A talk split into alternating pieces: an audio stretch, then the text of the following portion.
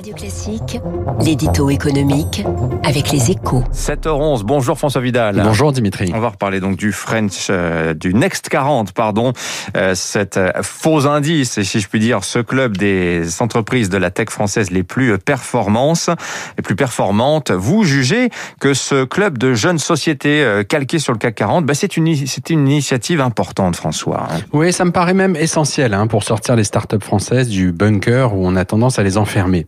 Ces dernières années, l'État a beaucoup fait pour euh, favoriser l'éclosion de ces jeunes pousses pleines d'avenir. Simplification administrative, baisse d'impôts, afflux de capitaux à travers euh, l'action de BPI France et même euh, création d'un label, hein, celui de la French Tech. Tout ça pour faire de la France l'un des grands hubs mondiaux de l'économie de l'innovation. Aujourd'hui, l'objectif est partiellement atteint. hein. Le secteur du numérique emploie près de 500 000 personnes et ce sont les startups françaises qui ont attiré le plus d'argent l'an dernier au sein de l'Union européenne. Voilà, c'est donc euh, un sans faute, en tout cas, quand on y regarde rapidement. Mais il y a quelque chose qui cloche, François. Qu'est-ce qui cloche? Mais le, le problème, c'est que nos startups ne grandissent pas assez. hein. À la manière de fruits que l'on cueillerait trop tôt, elles sont encore beaucoup trop nombreuses à être absorbées par de grands groupes avant d'avoir atteint l'âge adulte.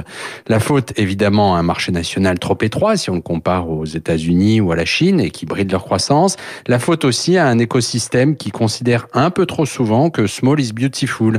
C'est précisément à ce défaut qu'est censé remédier le Next 40 et son prolongement, le French Tech 120, en leur offrant plus de visibilité et en leur donnant les moyens d'accélérer leur développement.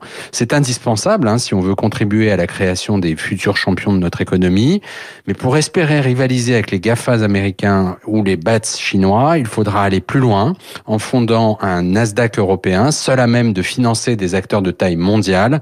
La balle est désormais dans le camp de l'Union européenne. Voilà, et ce matin, dans votre journal Les Échos, un Cédric le secrétaire d'État au numérique, annonce que 3 à 4 des pensionnaires hein, du Next 40 pourraient entrer en bourse d'ici 2 à 3 ans. C'est tout le mal qu'on leur souhaite à ces nouveaux champions de la French Tech. hein. C'est le titre à la une des Échos ce matin. Merci François Vidal. 7h13, restez avec nous. Euh, Dans un instant, notre invité ce matin, Otman Agi, le président de Green Yellow, l'un des grands acteurs français.